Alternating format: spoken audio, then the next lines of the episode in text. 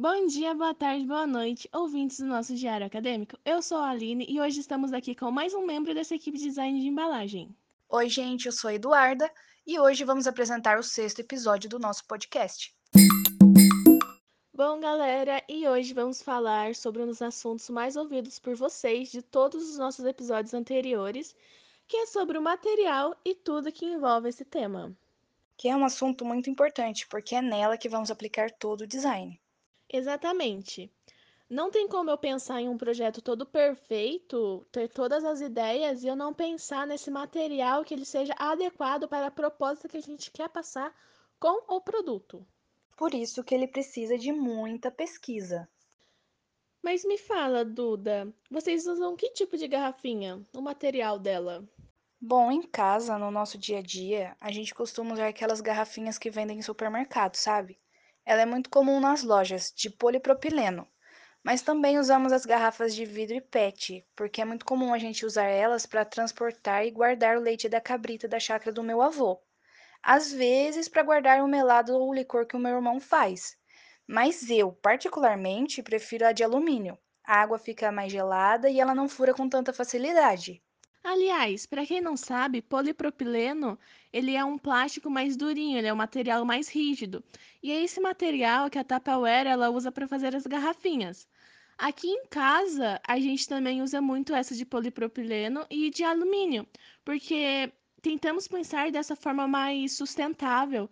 Então, para não ficar comprando garrafa PET que depois vai ser descartada, cada um tem sua garrafinha que ela é reutilizável, que na minha visão é algo muito positivo. Porque para cada coisinha, mesmo que for pequena, que a gente pode fazer para ajudar o meio ambiente, a gente faz. Então, essa questão da sustentabilidade ela é mais do que importante, até mesmo para o nosso próprio projeto. Porque a gente pensando dessa maneira, colocando o meio ambiente acima de tudo, é a melhor forma de atrair o nosso público.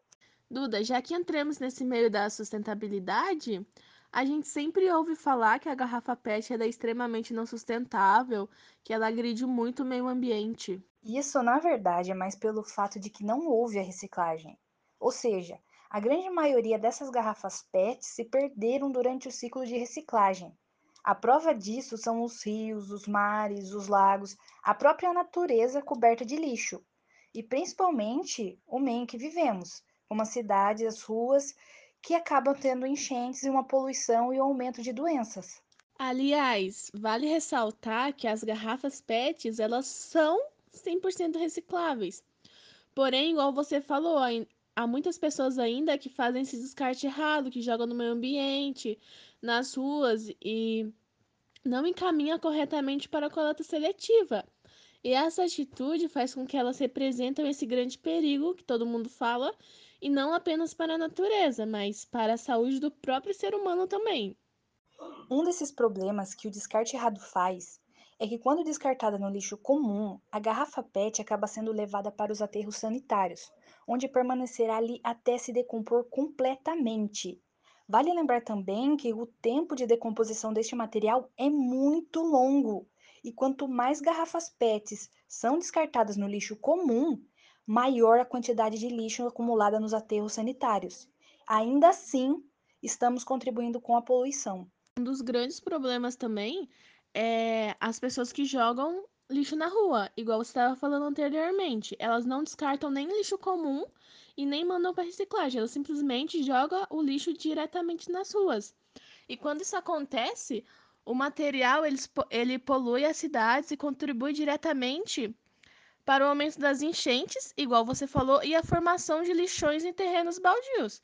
E com resultado, há diversos transtornos para a própria população, que sofre com as presenças de ratos, de baratas e diversos outros animais transmis transmissores de doenças.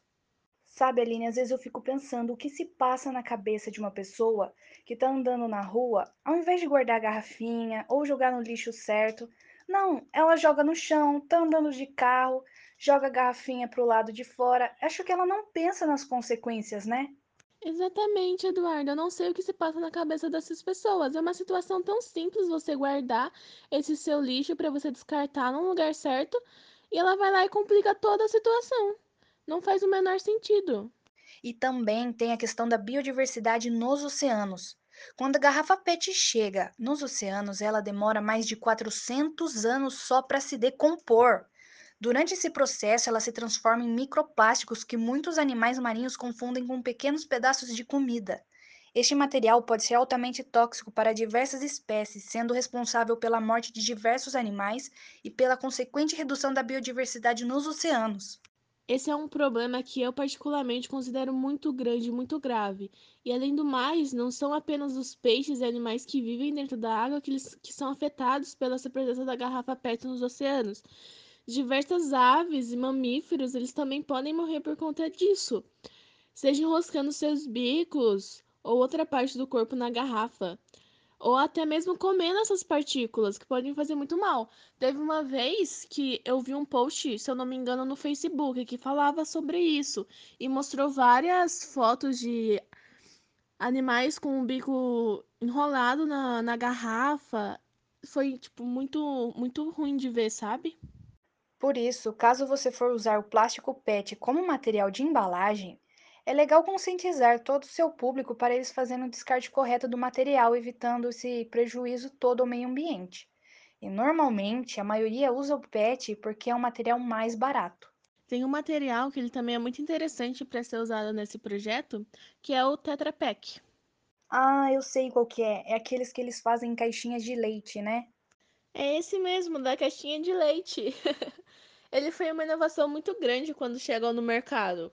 E ele é uma junção de papel, plástico e alumínio em camadas para formar a caixinha, por exemplo, a caixinha de leite.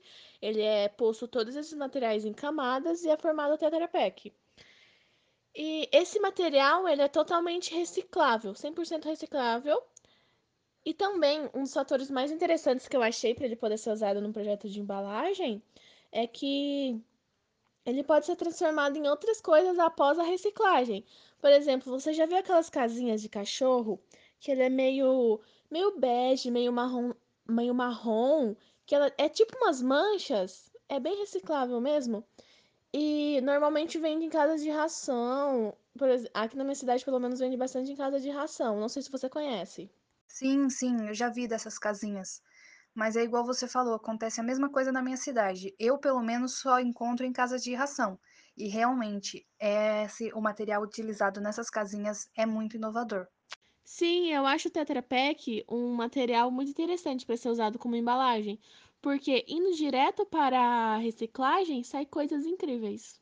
Depois que você falou do Tetra Pak, eu lembrei de uma embalagem bem diferente, que é o Stand Pouch. Stand Pouch.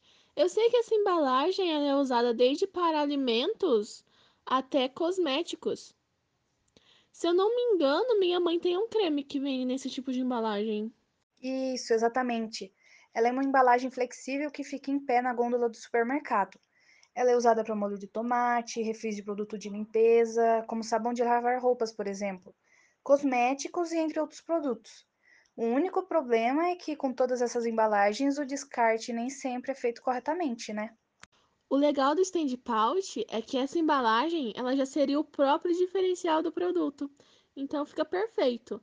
E como você falou, Duda, o maior problema de todos os materiais é o depois. É esse descarte errado que prejudica o meio ambiente. Então, para qualquer material que você for usar, conscientizar sempre o público a fazer esse descarte certo. É isso aí. Bom, gente, chegamos ao fim de mais um episódio. Sim, galera, fim desse episódio um pouco diferente dos outros, mais uma conversa para trazer informações de uma maneira mais descontraída para vocês. Espero que vocês tenham gostado. Obrigada, Eduarda, e todos os ouvintes do nosso diário acadêmico. Até mais e se cuidem. Isso mesmo, gente. Se cuidem e até a próxima. E não joguem lixo no chão. Consciência é tudo.